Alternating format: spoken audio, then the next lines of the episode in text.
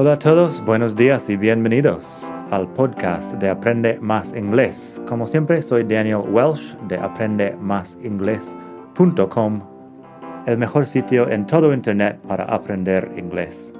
Este podcast te ayudará a hablar inglés como un nativo. Vamos allá.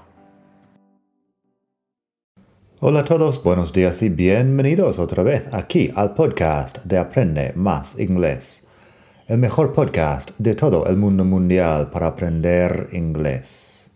Como siempre, soy Daniel, te hablo desde la hermosa ciudad de Barcelona. Hoy vamos a hablar de la diferencia entre bored y boring en inglés y además el tema de los participle adjectives, adjetivos participio, posiblemente. Así que, ¿Cuál es la diferencia entre bored y boring primero?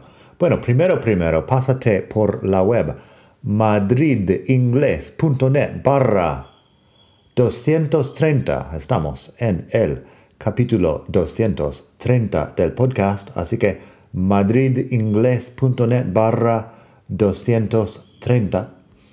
Y así tienes el texto que puedes leer, las frases de ejemplo que puedes leer a la vez de escuchar o si quieres repasar más adelante o si quieres apuntarte a mis lecciones por correo electrónico que mando tres lecciones por semana normalmente, a veces un poco más y a veces un poco menos.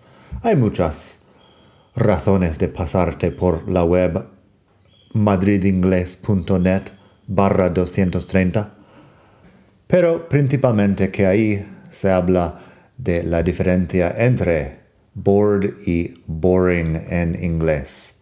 Básicamente, la idea es esta. Bored describe un estado de ánimo. Bored es una emoción. Boring, en cambio, describe lo que produce esta emoción.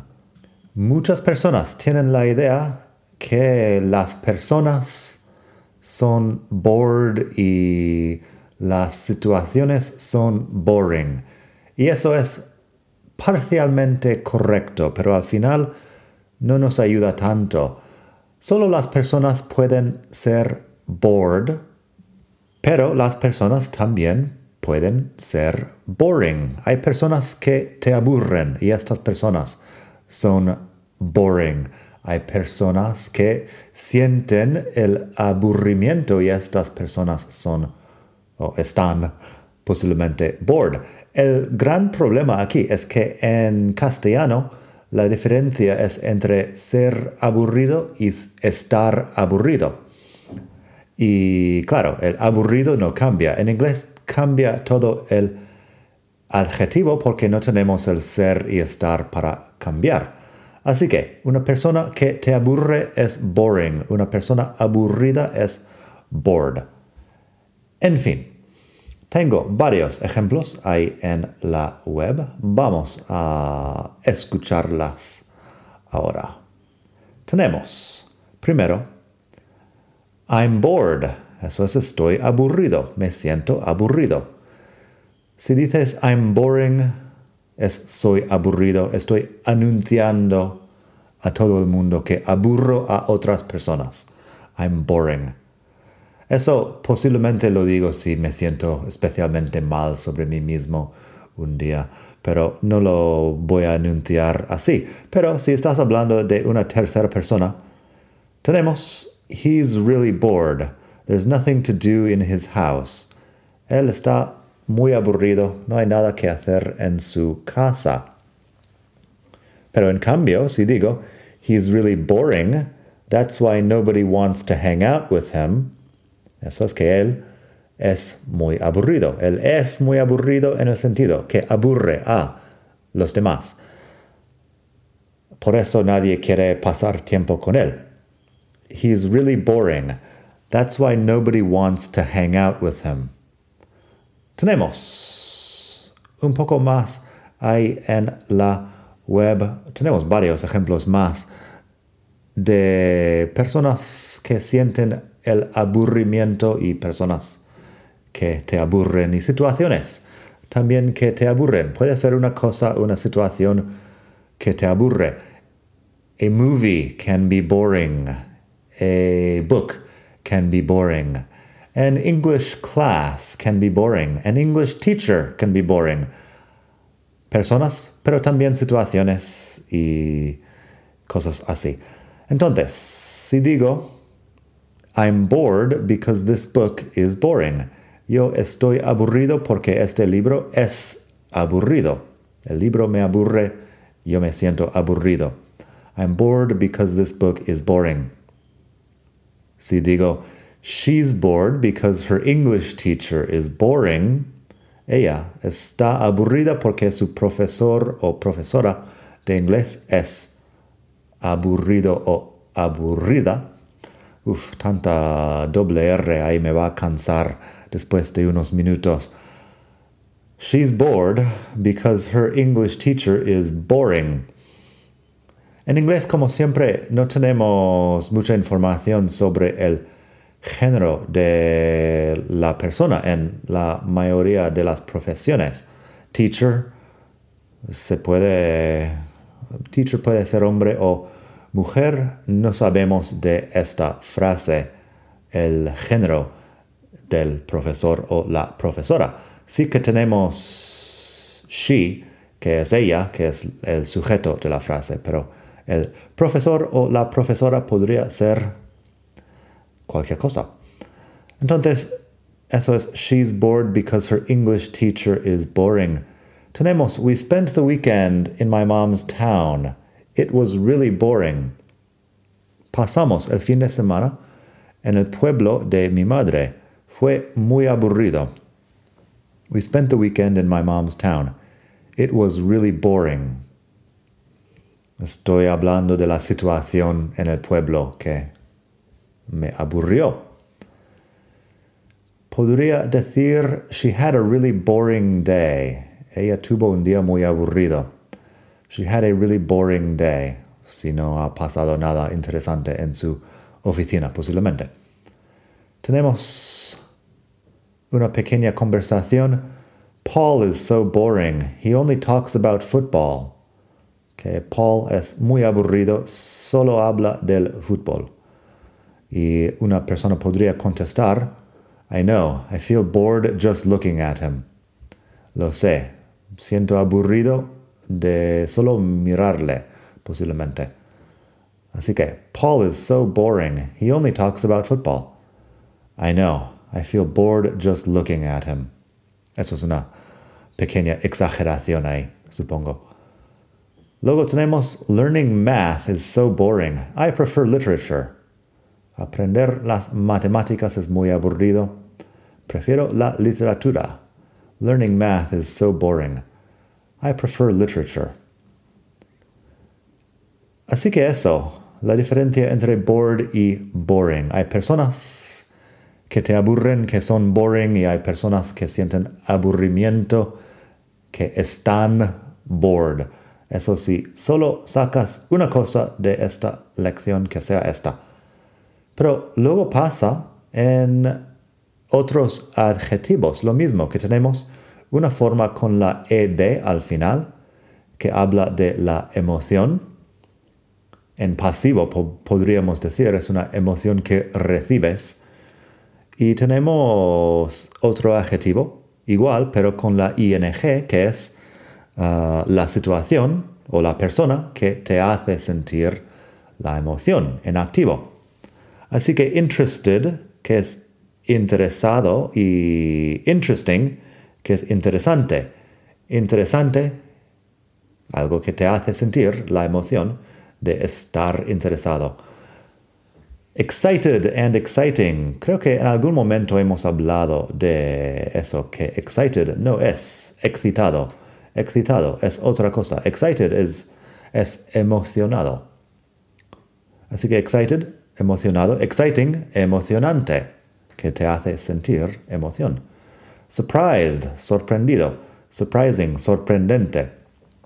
El caso es que en español ser aburrido y estar aburrido, solo hay un adjetivo, pero la mayoría de esos son algo más fáciles de traducir, porque sorprendido y sorprendente son claramente cosas diferentes. Tenemos annoyed, que es um, irritado, and annoying, que es irritante, uh, molesto. En este caso, bueno, sí, molesto, que annoyed, que es molesto de sentir, yo me siento molesto, y annoying, que es molesto en el sentido que molesta a los demás. También tenemos worried and worrying. Worried es preocupado y worrying es preocupante. Un error común entonces es usar I'm interesting para decir que estás interesado en algo. No, I'm interesting es yo soy interesante. Las otras personas que me conocen me encuentran interesante, sienten interés sobre mi persona. I'm interesting. Pero I'm interested es estoy interesado en algo. I'm interested. Um, en tercera persona, he's interesting es él es interesante. He's interested, he's interested, él está interesado. Are you interested? ¿Estás interesado te interesa? Um, la cuestión es que muchas veces en castellano también usamos interesarse como verbo reflexivo y eso, bueno, te interesa, mm, suena un poco mejor que estás interesado. Pero sí, are you interested? Así que tengo algunos ejemplos más de frases que utilizan estas palabras antes de terminar hoy. I'm very interested in African art. Eso lo diría, me interesa mucho con el verbo en reflexivo. I'm very interested in African art. Me interesa mucho el arte africano. Pero por lo contrario, podría decir, African art is very interesting. Ahí pongo African art como sujeto porque es lo que me hace sentir la emoción. African art is very interesting. I think traveling abroad is very exciting. Creo que uh, viajar en el extranjero es muy emocionante. I think traveling abroad is very exciting.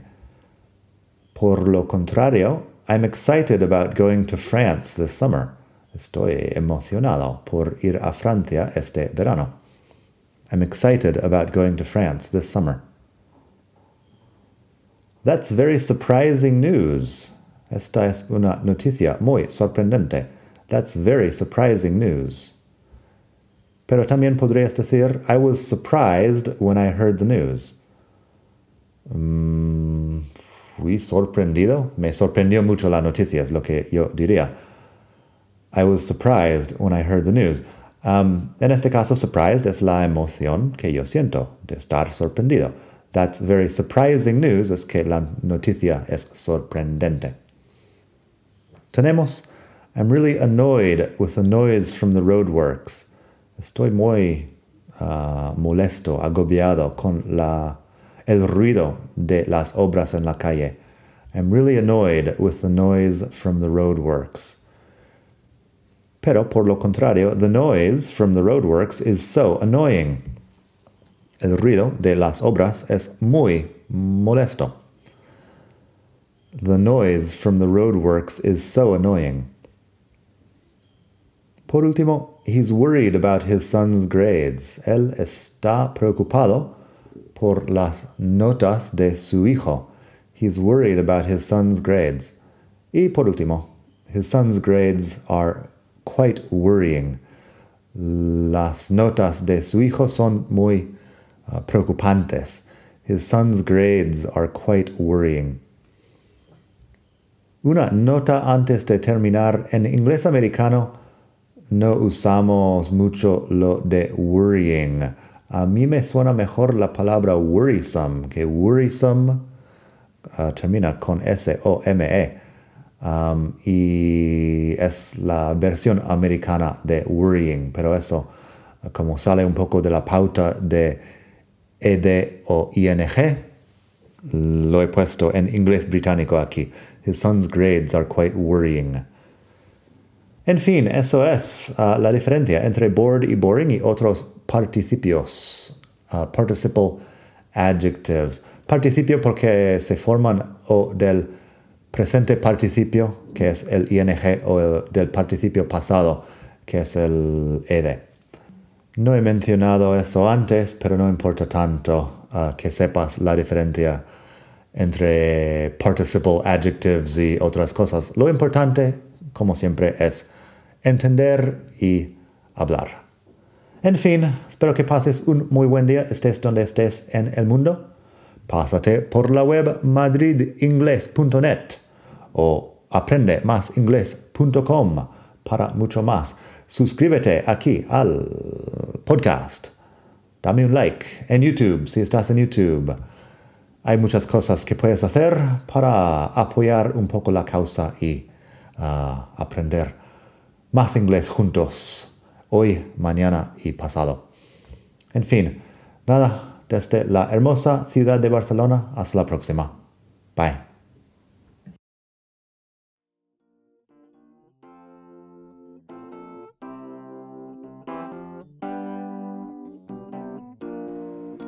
Gracias por escuchar. Como siempre puedes pasar por mi web aprendemasingles.com. Para mucho más tengo vocabulario, expresiones para hablar, phrasal verbs, gramática, pronunciación y mucho más en la web.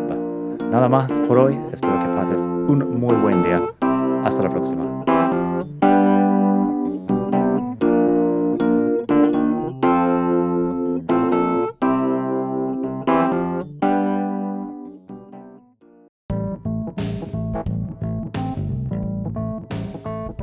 Ya que estamos aquí, si quieres avanzar mucho más, tengo cursos online en vídeo y los ofrezco con un descuento a los que escuchan este podcast. Pásate por aprendemasingles.com barra cursos para ver todos los cursos que tengo. Ahí encontrarás inglés básico si quieres empezar desde cero absoluto Encontrarás phrasal verbs para hispanohablantes si quieres dominar los 105 phrasal verbs más importantes del inglés. Tienes pronunciación fácil del inglés que te ayuda con los sonidos importantes del inglés que no existen en el español y además las palabras clave que quizá estás pronunciando mal sin saberlo y mucho más. Entra el código podcast al pagar y recibirás un descuento del 33%. Esto otra vez es aprendemasingles.com barra cursos y el código es podcast. Aprendemasingles.com barra cursos. Gracias.